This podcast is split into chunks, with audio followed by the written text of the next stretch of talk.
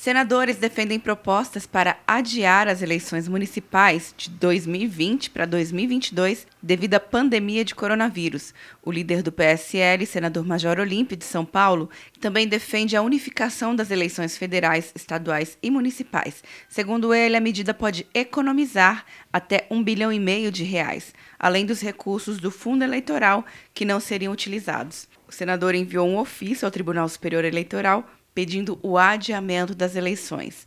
Sendo realista, da gente pegar, adiar essas eleições, eu fiz uma proposta de emenda constitucional, precisa mudar a Constituição, empurrando mais dois anos o mandato de todo mundo, aí faz eleições gerais. Qual seria o meu sentido? Eleições gerais vai parar essa zorra de cada dois anos parar o país para se discutir eleição.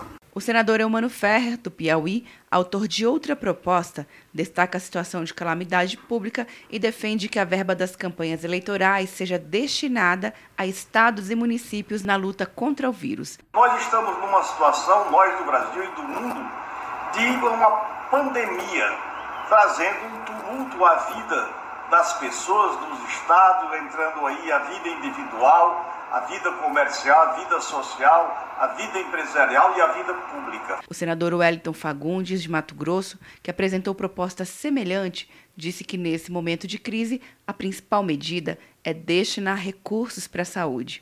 A população não aceita gastar 2 bilhões de reais do fundo eleitoral, que é um fundo público, sendo que a nossa prioridade hoje é salvar vidas, equipar os nossos hospitais, é investir em medicamentos, nas pesquisas que precisamos fazer para ajudar é, o combate ao coronavírus.